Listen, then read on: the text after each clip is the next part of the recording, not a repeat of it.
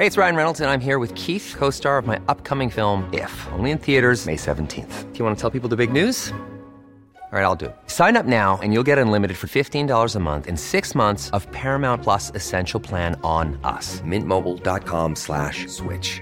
Upfront payment of $45 equivalent to $15 per month. Unlimited over 40 gigabytes per month. Face lower speeds. Videos at 480p. Active Mint customers by 531.24 get six months of Paramount Plus Essential Plan. Auto renews after six months. Offer ends May 31st, 2024. Separate Paramount Plus registration required. Terms and conditions apply if rated PG. Ein elfjähriges Mädchen wird vergewaltigt und brutal ermordet. Die Tatwaffe ist in der Kriminalgeschichte absolut beispiellos. Ein Verdächtiger ist schnell gefunden, aber kann er dieses unfassbare Verbrechen wirklich begangen haben?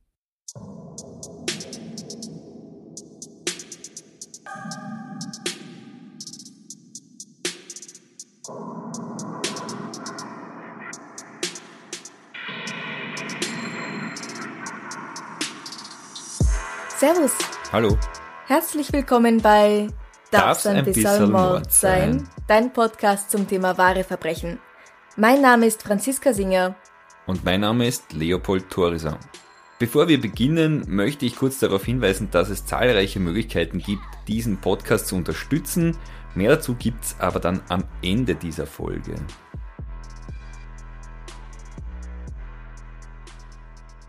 Ja, heute unterstützt mich der Leopold, Kabarettist und Archäologe. Natürlich ist er nicht bei mir im Studio, sondern sitzt zu Hause ein paar Bezirke weiter. Gut, ready? Ja. 3. März 1973.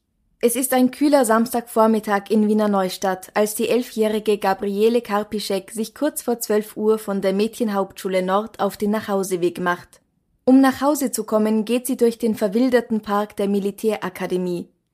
Diese Abkürzung hat sie schon oft genommen. Auf diesem Weg sind es nur circa 400 Meter bis nach Hause. Wenn sie außen herumgehen würde, wäre sie viel länger unterwegs.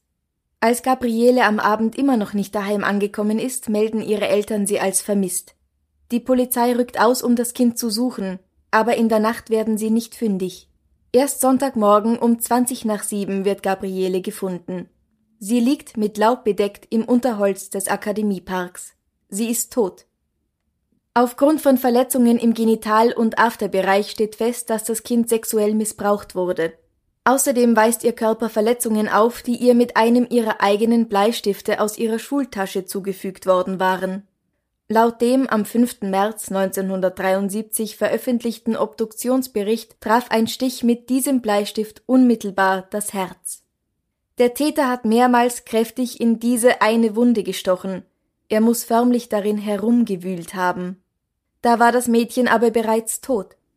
Der Tod trat, der gerichtsmedizinischen Untersuchung zufolge, durch Erwürgen ein, und zwar relativ bald, nachdem sie von der Schule losgegangen ist, also zwischen 12 und 13 Uhr, da sie im Schulhof noch mit zwei Freundinnen einen Apfel gegessen hat, der unverdaut im Magen liegt.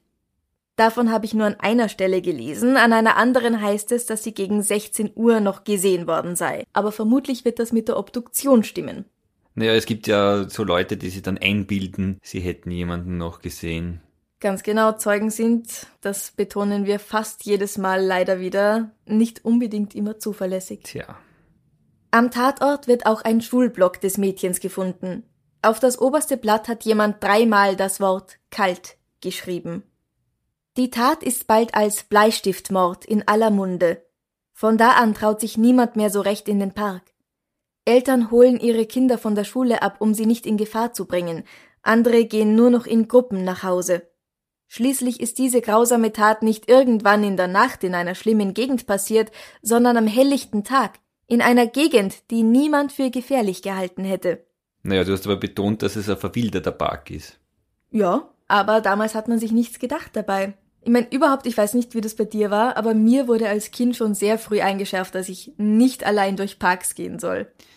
Ja, da hast du irgendwie genau den richtigen heute da sitzen, weil ich habe meine Arbeit geschrieben über Angstorte mhm. und habe da diverse Dinge dazu gelesen. Und da war der Tenor irgendwie so, dass Angstorte nicht zwingend Gefahrenorte sind und umgekehrt. Also der Park zum Beispiel, der nächtliche Park ist der klassische Angstort, mhm. aber jetzt nicht hundertprozentig der Gefahrenort. Die meisten Übergriffe, die meisten Gewalttaten und Morde passieren zu Hause.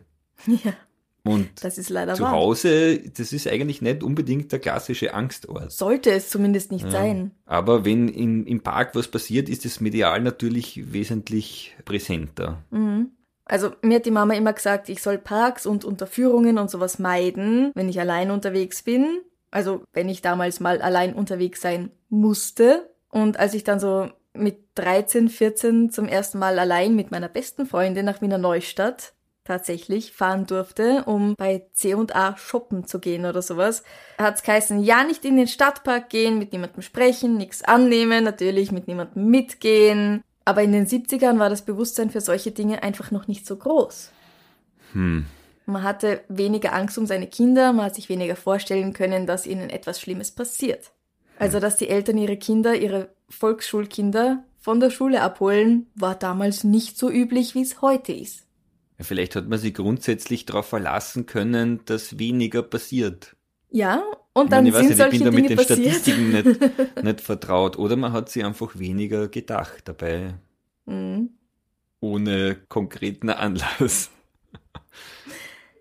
In die von 15 Kriminalbeamten durchgeführten Erhebungen wird auch die 30 Mann starke Mannschaft der Wiener Neustädter Polizei eingeschaltet. Die Ermittler stehen unter enormem Erfolgsdruck der Öffentlichkeit und der Medien. So ist zum Beispiel von einer Zeitung eine Prämie auf die Ergreifung des Täters ausgesetzt. Jedem noch so kleinen Anhaltspunkt wird nachgegangen. Es fallen Ähnlichkeiten mit zwei anderen Fällen aus der Gegend auf. 13 Jahre zuvor, am 15. Februar 1961, ist in Maria Enzersdorf die elfjährige Gitti ermordet worden. Auch in einem verwilderten Park, dem Scheidpark. Im August 1972 wird die elfjährige Brigitte in etwa an derselben Stelle im Wiener Neustädter Akademiepark überfallen, wo gut ein halbes Jahr später Gabrieles Leiche gefunden wird. Ja, und das waren keine Anlässe, dann ein bisschen vorsichtiger zu werden? Anscheinend nicht. Hm. Brigitte, die eine Brille trägt, beginnt damals wie am Spieß zu schreien, als der Täter ihr die Brille wegnimmt und schlägt ihn damit in die Flucht. Ihren Angreifer kann sie danach nicht gut beschreiben, da sie ihn ohne die Brille nur sehr verschwommen sehen kann. Hat dieser Mann Gabriele getötet? Können diese drei Fälle miteinander wirklich in Zusammenhang stehen? Die Polizei fährt mit Lautsprecherwagen durch die Stadt und bittet um Hinweise. Viele Menschen melden sich mit Informationen, aber die wenigsten davon sind brauchbar. Zeugen berichten von einem Mann, der in der Gegend Kinder belästigt haben soll. Die Aussagen über sein Aussehen sind aber widersprüchlich. So kommt die Polizei nicht weiter. Dann beginnen die Anrufe. Eine unbekannte Person terrorisiert Gabrieles Eltern, indem sie auf der anderen Seite der Leitung erst schweigt und dann in den Hörer röchelt. Ist das Hm. der Täter?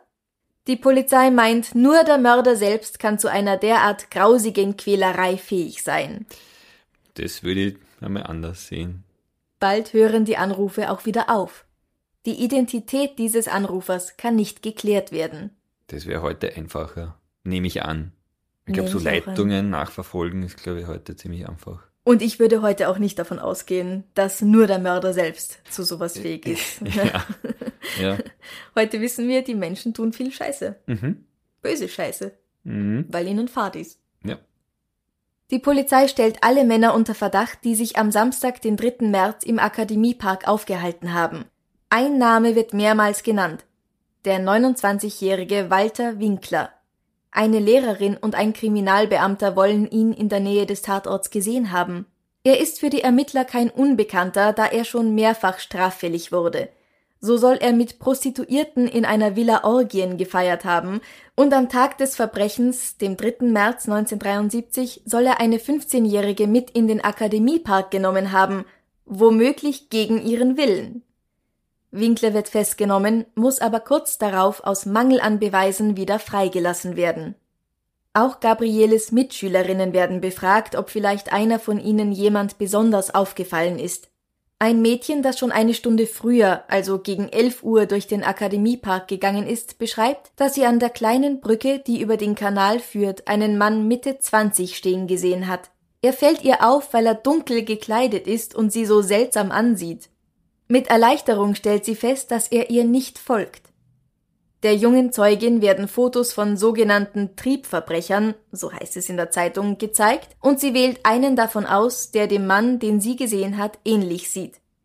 Ihre Personenbeschreibung wird von einem Bundesheersoldaten bestätigt, der kurz nach 14 Uhr am Akademiepark vorbeifuhr und von einem Mann angehalten wurde. Der Unbekannte bat ihn darum, mitgenommen zu werden, egal wohin. Er kam dem Soldaten seltsam vor, so dass er ihn einfach stehen gelassen hat. Die Polizei meint dazu, beide Aussagen sind absolut zuverlässig und glaubwürdig. Ein Phantombild wird angefertigt, das den Ermittlern weiterhelfen soll. Ich nehme an, es sind zwei sehr unterschiedliche Phantombilder rausgekommen. ich habe leider kein Foto von diesem Phantombild finden können. Mhm. Aber es wäre interessant. Ja. Der Postenkommandant der Gendarmerie verdächtigt sofort einen Mann, der ihm schon immer suspekt vorgekommen ist. Der Mann heißt Herbert Postel und ist 30 Jahre alt. Er ist ein einfältiger Hilfsarbeiter, jemand, der sich ideal eignet, um ihn als böswilligen Mädchenmörder zu präsentieren. Das ist mir schon immer verdächtig vorgekommen. Da hat immer so geschaut. Da weiß ich, wer es war. Da habe ich einen Verdächtigen, schon seit Jahren. Mhm. Ich fürchte, genau so ist es. Aber ja. wir machen mal weiter. Mhm. Wer ist dieser Herbert Postel? Reinhard Herbert Postel wird im März 1943 geboren. Die Familie stammt aus der Gegend der Hohen Wand im Bezirk Wiener Neustadt. Seine Mutter ist 19 Jahre alt, als er zur Welt kommt und unverheiratet.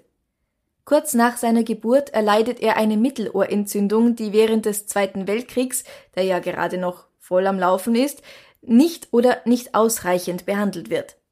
Die Krankheit wird später chronisch und schließlich ertaubt er am rechten Ohr. Zu seiner Mutter hat er keine gute Beziehung. Zum Stiefvater, den sie bald heiratet, schon eher, aber der ist auch keine Unterstützung, wenn die Mutter dabei ist. Auf die Frage der Arbeiterzeitung, wie viele Kinder sie habe, sagt sie, Sechs, eigentlich sieben im Herbert. Damals während der Kriegswirren im Jahre 1945, als bei uns die Front verlief, äh, haben wir bei meiner Schwester in Stallhof gewohnt. Während einer Feuerpause bin ich mit meiner Schwester die Tiere im Stall versorgen gegangen. Und wie ich in die Küche zurückgekommen bin, wo ich den Herbert eingesperrt gehabt habe, ist bereits wieder geschossen worden. Da habe ich einfach den Burm wie ein Hasen packt und bin mit ihm weggelaufen. Da hat Herbert am Rücken einen Streifschuss abgekriegt. Das Kind kann sich nach diesem Zwischenfall tagelang nicht beruhigen, so tief sitzt der Schock. Als Herbert 14 Jahre alt ist, bekommt er epileptische Anfälle, weil er sich bei einem metertiefen Sturz schwer am Kopf verletzt. Ob sie etwas dagegen unternommen habe? Sieh her! Damals und auch später haben wir Sorgen genug gehabt ums nackte Leben. Die Familie ist arm. Für den sonntäglichen Kirchengang kann sie sich keine schöne Kleidung leisten und wird deswegen belächelt. Die Familie zieht nach Meiersdorf an der Hohen Wand und der Stiefvater baut mit den zum Teil noch nicht erwachsenen Kindern zusammen im Wald ein Haus aus alten Ziegeln. Angeworfen ist es bis heute noch nicht, dazu fehlt das Geld, heißt es in dem Artikel. Und du kannst uns doch bestimmt erklären, was angeworfen bedeutet. Na, angeworfen ist mit Verputz angeworfen, also verputzt. Das war ein nackter Ziegelbau offenbar. Also es ist nicht isoliert, es ist kalt im Winter und heiß im Sommer, oder? Ja, man kann vielleicht drinnen isolieren. naja, Aber es war wahrscheinlich kein wahnsinnig ästhetisches Haus. Weil man kein Geld hat, wird man vielleicht innen auch nicht isoliert haben. Möglich. Wie schon erwähnt, hat Herbert zu seiner Mutter und dem Rest der Familie keinen besonders guten Draht. Einzig bei der Großmutter, die in einem Nachbardorf wohnt, fühlt er sich wohl. Er wohnt abwechselnd bei seiner Mutter und dem Stiefvater und bei der Großmutter. In der Schule fällt Herbert gleich zweimal durch, einmal in Lesen und einmal in Schreiben. In der Berufsschule ergeht es ihm dann ein wenig besser. Als er alt genug ist, sich für Mädchen zu interessieren, hat er auch bei ihnen kein Glück. Er wird als schüchtern und komisch beschrieben. Herbert verdient sein Geld als Hilfshackler, erst als Maurer, dann im Bergbau, schließlich beim Bau der Autobahn. Abends trägt er das Geld zum Heurigen oder ins Gasthaus, um es gleich wieder zu versaufen. Hin und wieder gibt er es auch für Sex aus. Da er für Frauen nicht immer genug Geld übrig hat und er es nicht so eng zu sehen scheint, was die Spezies betrifft, reagiert er seine sexuellen Bedürfnisse auch an Tieren ab. Im Dorf ist das nur ein Grund mehr, um über ihn zu lachen. 1966 wird er deswegen sogar angezeigt und vom Gericht wegen Sodomie verurteilt. Eine Behandlung erhält er aber nicht. Das österreichische Strafgesetz sieht zu der Zeit keine psychiatrische oder psychotherapeutische Behandlung von Sexualstraftätern vor. Praktisch. Ja, hätte man vielleicht mal machen sollen, aber sie haben es dann eh später eingeführt. Herbert führt also kein besonders glückliches Leben und auch kein besonders gesundes. Ich darf die Liste seiner Unfälle mal kurz zusammenfassen und erweitern. Als Baby hat er die erste Mittelohrentzündung, die chronisch wird und dazu führt, ja, weil dass es keine Antibiotika gibt damals. Ne? ja und Krieg, ne? Mhm. Und führt dazu, dass er am rechten Ohr nichts mehr hört. Mit zwei Jahren dann bekommt er einen Streifschuss am Rücken ab. Abgesehen von der Wunde trägt er einen schweren Schock davon. Mit 14 stürzt er vom Berg und verletzt sich am Kopf, was dazu führt, dass er epileptische Anfälle bekommt. Als er im Bergbau arbeitet, wird er einmal 48 Stunden lang verschüttet. 1971 hat er einen Autounfall, der für ihn mit einem Schädelbasisbruch inklusive Gehirnaustritt am rechten Ohr endet. Ei, ei, ei. Irgendwann nach einem dieser Unfälle beginnen die starken Kopfschmerzen. Herbert weiß nicht mehr wann genau. Dann beginnen diese Phasen, in denen er ohne Bewusstsein ist, plötzlich aufwacht und sich irgendwo anders wiederfindet. Er weiß dann nicht, wo er war und was er getan hat. Er wird später sagen, Kopfweh habe ich eigentlich schon immer gehabt, solange ich mich zurückerinnern kann. Nur nach dem Unfall mit dem Auto waren sie schlimmer. Da habe ich dann angefangen zu trinken. Weil ich mir einbüht habe, ich merke dann die Schmerzen nicht mehr, ich spüre es nicht so. Dann habe ich manchmal eine Gedankenlosigkeit. Es sind gar keine Gedanken da. Und manchmal andere Gedanken, die gar nicht meine sind, so ein Angstgefühl. Und dann habe ich angefangen, auf dem tauben rechten Ohr Stimmen zu hören, so ein Flüstern, das ich gar nicht verstanden habe. Die haben nicht ausländisch geredet, aber ich hab sie nicht verstanden. Da habe ich so eine Angst gekriegt. kann ich mir gut vorstellen, dass man davon Angst kriegt. Und ich kann mir auch gut vorstellen, dass es ihm nicht so gut gegangen ist, nachdem er mehrere schwere Unfälle gehabt hat. Ja, das klingt jetzt nicht unbedingt so nach einer geglückten Lebensgeschichte, so summa summarum. Mhm. Und auch so viele Kopfverletzungen. Das kann nicht gut sein. Hm. Am Dienstag, den 6. März, also zwei Tage nach dem Fund von Gabrieles Leiche, soll Herbert Postel in einem Meiersdorfer Wirtshaus gesagt haben, Wenn ich der Mörder war, dann kehr ich eingesperrt. Aber mir können's nichts beweisen, weil ich keinen Bleistift hab. das ist eine Logik, nicht wahr? Er hat keinen Bleistift, deswegen kann er es nicht gewesen sein. Zwei Tage später wird er von Polizisten bei seinen Eltern abgeholt.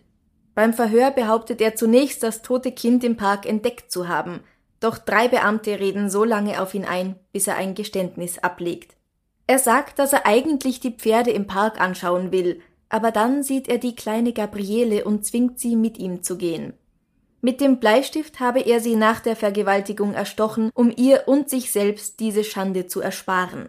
Danach wischt er sich seine blutige rechte Hand an der Hose ab, bevor er sich die Hände im Bach wäscht. Dann betrinkt er sich den Rest des Tages und die ganze Nacht lang in Wiener Neustadt und fährt am Sonntag nach Bad Wischau, wo er weitersäuft. Am Montag geht er zur Großmutter und sagt, Großmutter, ich muss halt immer wieder einen Blödsinn machen. Am Dienstag sucht er den Gemeindearzt von Mutmannsdorf auf, der sich für seine Belange nicht verantwortlich fühlt und ihn zu einem Neurologen nach Wiener Neustadt schickt. Auch dem bleibt der enorme Spannungszustand, in dem sich Herbert Postel befindet, nicht verborgen. Zum Glück, sonst würde ich mir Sorgen machen, wie der seinen Beruf ausüben will. Und er schreibt ihm eine Überweisung für die psychiatrische Klinik in Wien. Diesen Schein trägt er noch in der Hosentasche, als die Polizisten ihn schließlich aufgreifen. Am Samstag dann wiederholt Herbert Postel vor dem Untersuchungsrichter sein Mordgeständnis. Er zeigt ihm auch eine Wundestelle an seiner rechten Hand, die davon herrühren soll, dass er dem Mädchen den Bleistift in den Körper gerammt hat.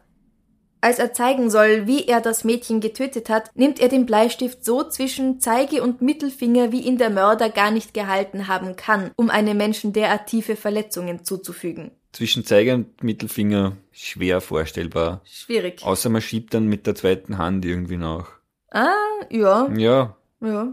Aber ich nehme an, es wird wohl ersichtlich gewesen sein, dass er das so nicht gemacht haben kann. Ja, es schaut eigentlich ganz gut aus für ihn an dieser Stelle, würde ich sagen. Mm, Ja, jein. Also, wenn er so Aussetzer hat, wo er dann im Nachhinein sich nicht sicher ist, was er gemacht hat, wie er da hinkommen ist. Wie soll er dann noch wissen, wie er diesen Bleistift gehalten hätte? Ja, zum Beispiel, schau, das wäre jetzt gar nicht kommen. Also es kann ja durchaus sein, dass er wirklich keine Erinnerung dran hat und aber gleichzeitig ist es halt auch so, wenn er jetzt schon über Jahre die Erfahrung gemacht hat, dass er solche Aussetzer hat, dann kann er sich einfach reingesteigert haben in die Vorstellung, dass er es war. Mhm. Und das vermuten wir jetzt, glaube ich, beide schon. Seine Mutter, sein Stiefvater und seine Halbschwester Christel sprechen sich im Gespräch mit der Zeitung für die Todesstrafe aus. Die gehöre in solchen Fällen wieder eingeführt. Auch da sieht man wieder ganz schön, wie gut die Beziehung zu seiner Familie sein dürfte. Die haben sich alles sehr, sehr lieb. Mhm. Eine Untersuchung der Blutflecken auf seiner Hose wird in Auftrag gegeben. Damals hat man ja noch keine DNA-Tests machen können in den 70ern. Kriminalarbeit und Tatortsicherung laufen in den 70ern überhaupt ganz anders ab als heute. Und Dr. Josef Siska, Sachverständiger für angewandte Kriminologie und Kriminalistik, sagt darüber, ja, das hängt damit zusammen, dass in den 70er Jahren eigentlich nur Methoden für die kriminalpolizeiliche Ermittlung zur Verfügung standen, die schon zur Jahrhundertwende, also um 1900, bekannt waren. Die Fotografie, das Beschreiben, das Vermessen, das Zeichnen von Spuren. Sehr viel mehr hat es in den 70er Jahren nicht gegeben. Weißt du, ab wann man dann DNA-Tests machen konnte? Das weiß ich, weil ich mir eine Folge von dem Podcast angehört habe. Seit den 90er Jahren, aber damals hat es offenbar ja, noch sehr, sehr lange gedauert. Ja. Mhm. Zur Bestimmung, wessen Blut am Postels Hose gefunden wird, gibt es zu der Zeit nur einen Test, der die Blutgruppe bestimmen kann. Und die stimmt augenscheinlich nicht mit Gabriele Karpischeks Blutgruppe überein. Am Montag, also zwei Tage nach seinem Schuldeingeständnis vor Gericht, zieht er seine Aussage zurück. Er sagt jetzt, dass er diese Aussage in einer Phase der Angst getätigt hat und er schwört, dass er das Mädchen in Wirklichkeit gar nicht umgebracht hat. Er hätte geglaubt, dass die Beweise ihn eh entlasten würden und darum gesagt, was er dachte, dass die Polizisten hören wollen. Das war bei ihm möglicherweise aus einem Geltungszwang heraus so. Naja, oder aus einer Harmonie sucht, keine Ahnung, wo man so eingeschüchtert wird vom Polizisten und der ein, ein eher einfältiger Mensch ist, mhm der aus einer, so einer unangenehmen Situation möglichst schnell wieder raus will. Ja, also es kann sowas sein wie, endlich interessiert sich jemand für mich, es hört mir jemand zu. Ja, ob das jemand interessiert sich für mich. Ich glaube eher, dass der, wenn er sagt, er ist in einem Angstzustand gewesen. Ich glaube einfach, dass er ihn eingeschüchtert haben und dass er das hinter sich bringen wollte. Also hat er gesagt, was er dachte, dass sie hören wollen. Ne? Ich meine, ich nehme nicht an, dass sie ihn gefoltert haben, aber man kann jemanden ja psychisch foltern. Ja. Ein Psychiater nimmt sich dann seiner an und diagnostiziert bei ihm eine beginnende Schizophrenie. Wie alt ist der Herr Postel? Er ist 30. 30. Mhm. Fast zwei Jahre vergehen, bis es zur Anklage und schließlich zum Prozess kommt. Die einwöchige Hauptverhandlung im Februar 1975 fördert nichts zutage, außer dass der Angeklagte schuldlos sein muss.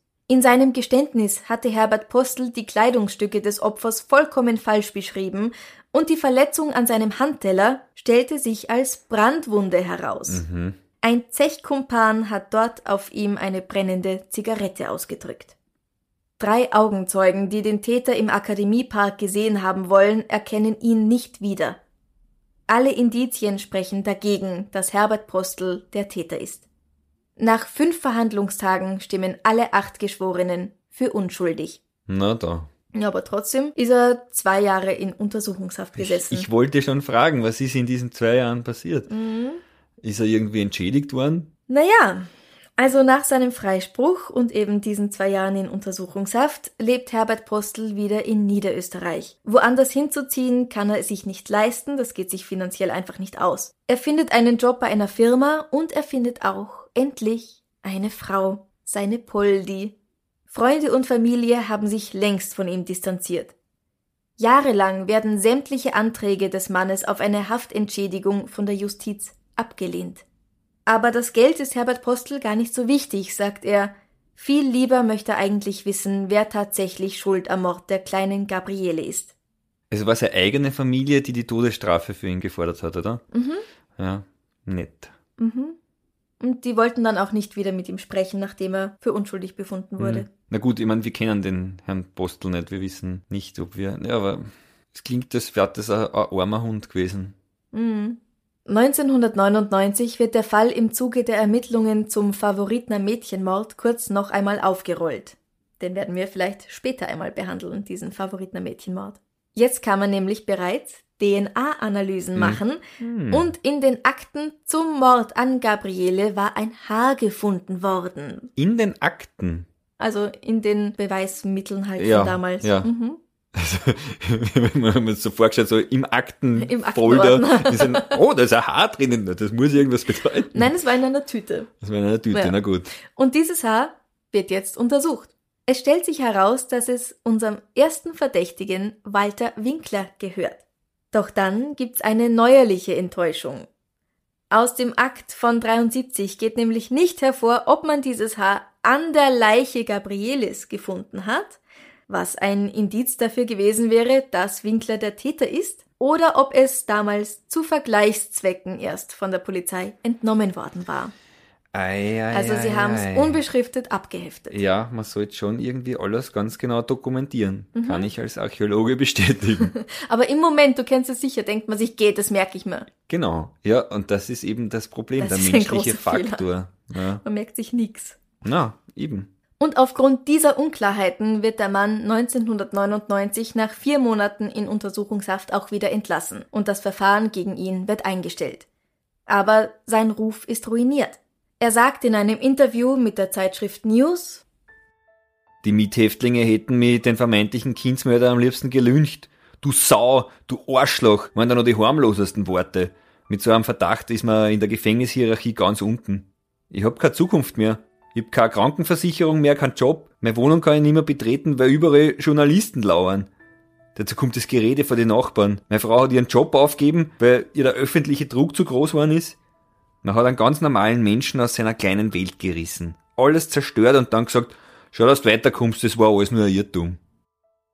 man hat nämlich tatsächlich sein Haus von außen gezeigt und seine Wohnungstür in den Medien. In der Kronenzeitung.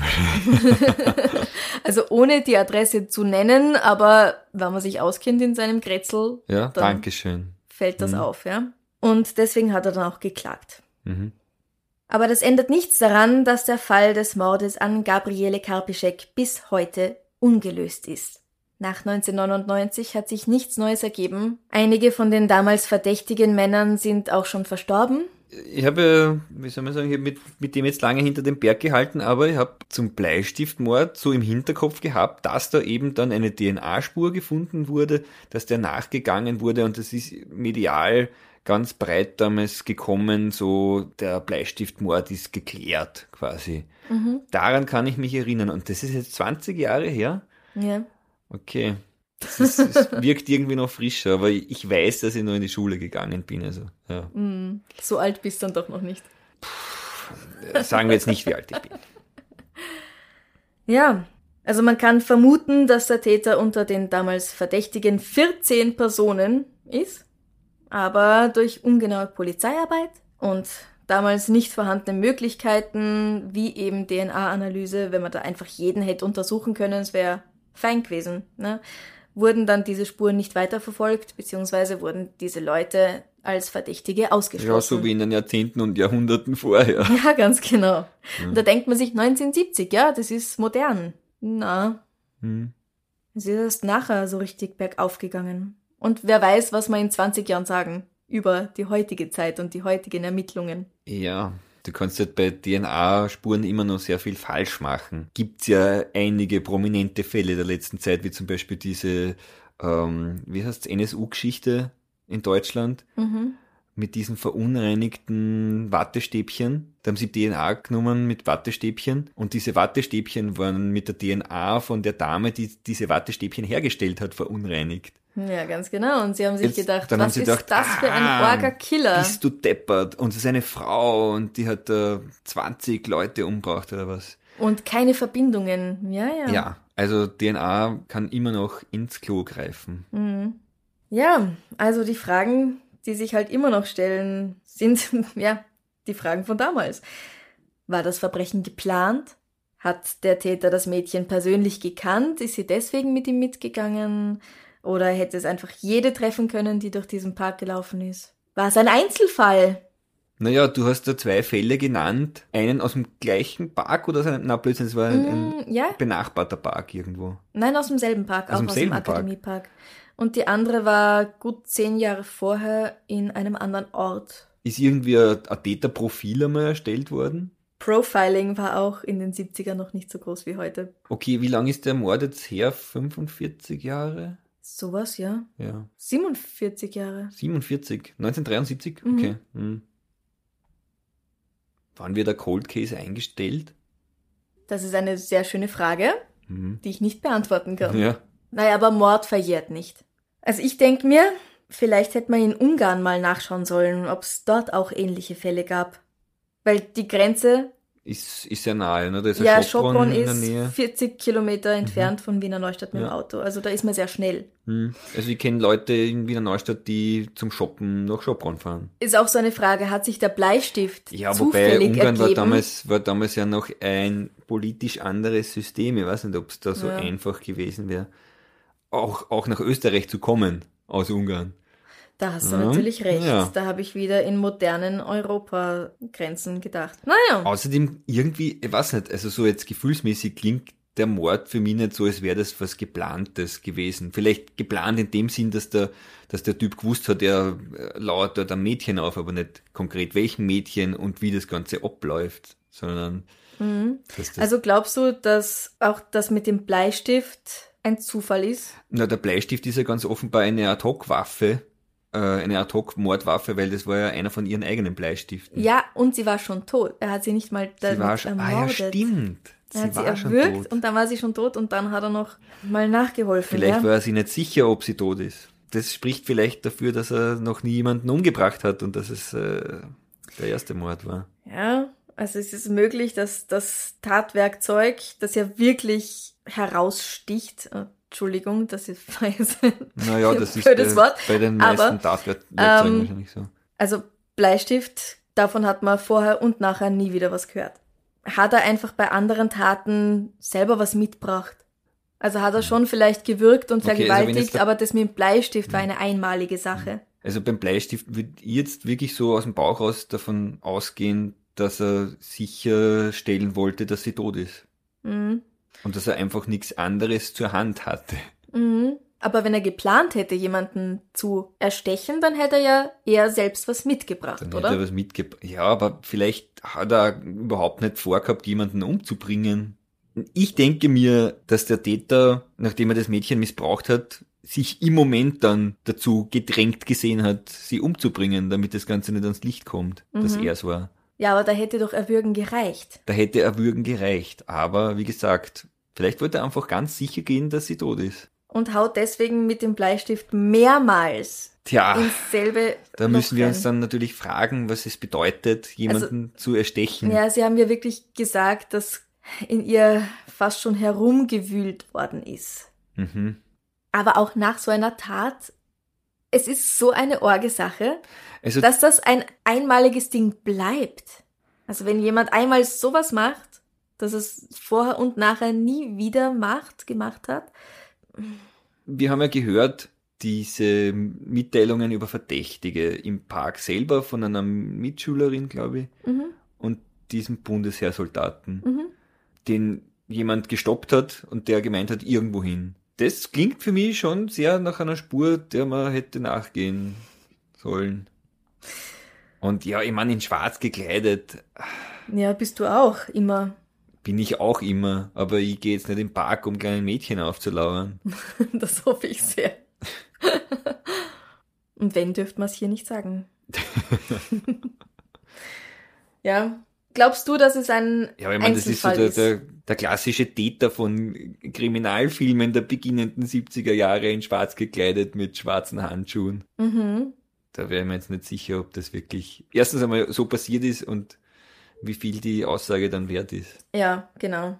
Man sieht oft Dinge, die man, also man erinnert sich an Dinge, die so nicht passiert sind. Es muss halt total arg sein, mit so einer Schuld dann weiterzuleben. Als Mörder? Als Mörder. Ja. Na, nicht nur als Mörder, als Mörder und Vergewaltiger. Ja, aber mein Mitleid mit diesen Leuten hält sich schon sehr in Grenzen. Ja, ich rede jetzt gar nicht von Mitleid. Ich glaube eher, dass man als Täter damit besser klarkommen würde, wenn das Ganze rauskommt und man dafür verurteilt wird. Also wenn ich mich reinversetze in einen Täter, ich glaube, ich würde das nicht ertragen.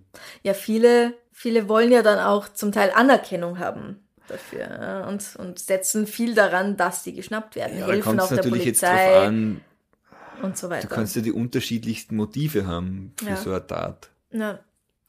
Ich möchte jetzt, bevor wir aufhören, damit noch erwähnen, dass die NDP versucht hat, damals diesen Fall für ihre Zwecke zu verwenden. Die NDP, die Nationaldemokratische Partei, gibt's heute nicht mehr in Österreich. Die wurde 1988 auf Basis des Verbotsgesetzes aufgelöst, weil sie einfach zu eindeutig rechts war. Mit Flugblättern stehen damals ihre Mitglieder in Wiener Neustadt und fordern die Wiedereinführung der Todesstrafe. Die wurde, weißt du wann, abgeschafft?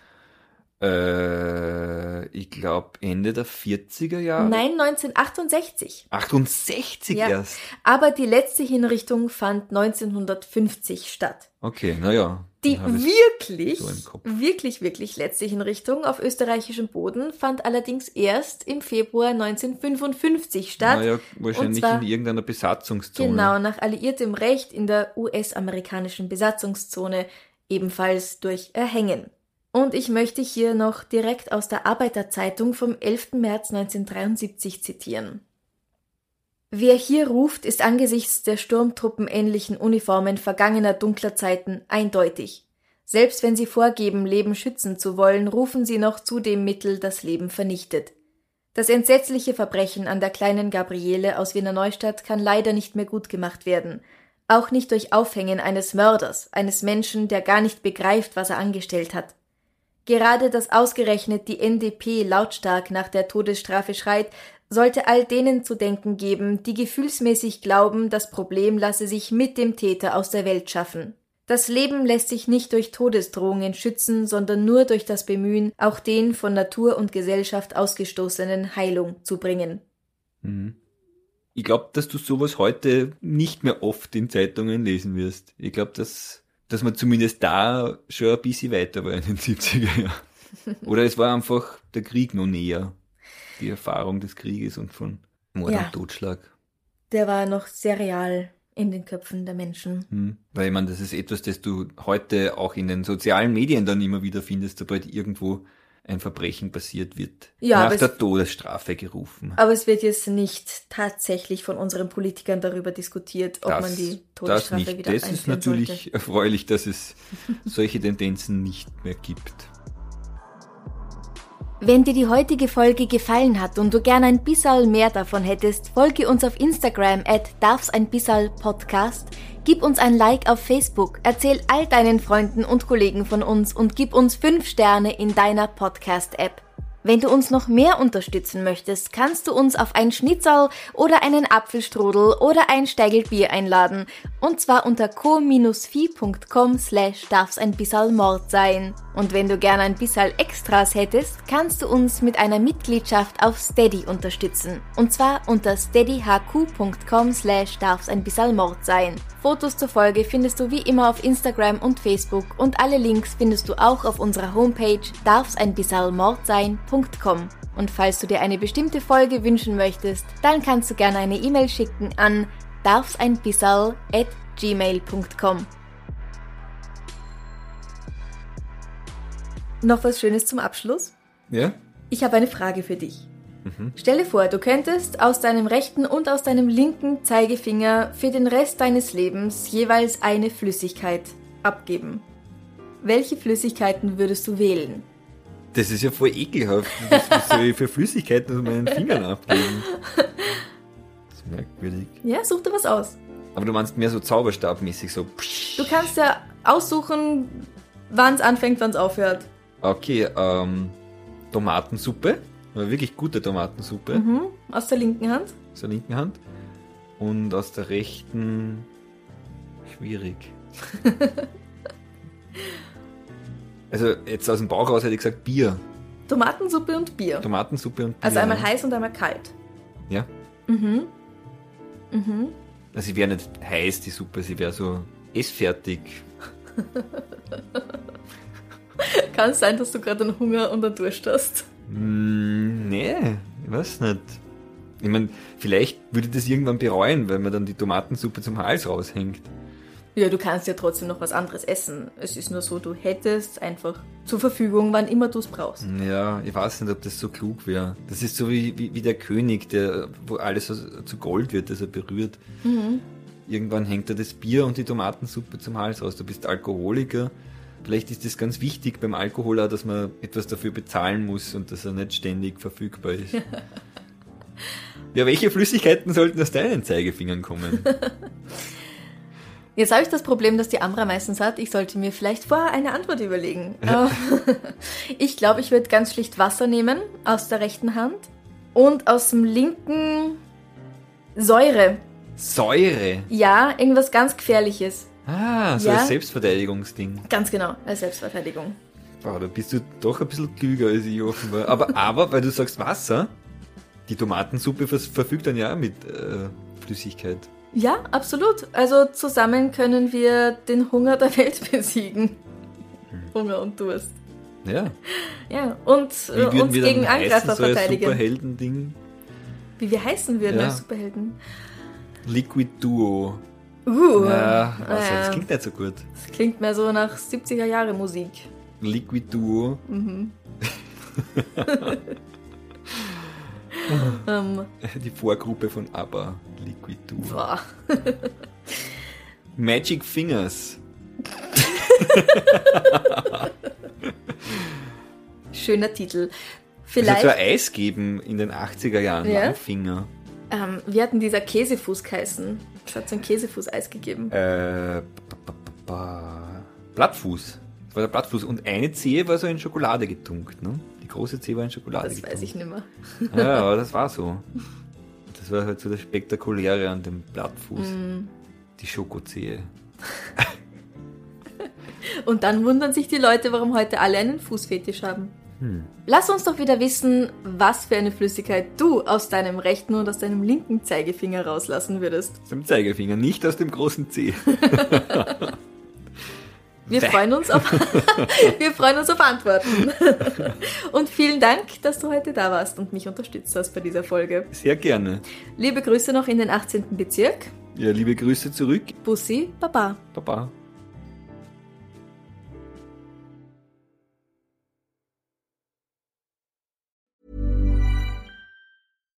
Hi, I'm Daniel, Founder of Pretty Litter. Cats and cat owners deserve better than any old-fashioned litter. That's why I teamed up with scientists and veterinarians to create Pretty Litter. Its innovative crystal formula has superior odor control and weighs up to 80% less than clay litter.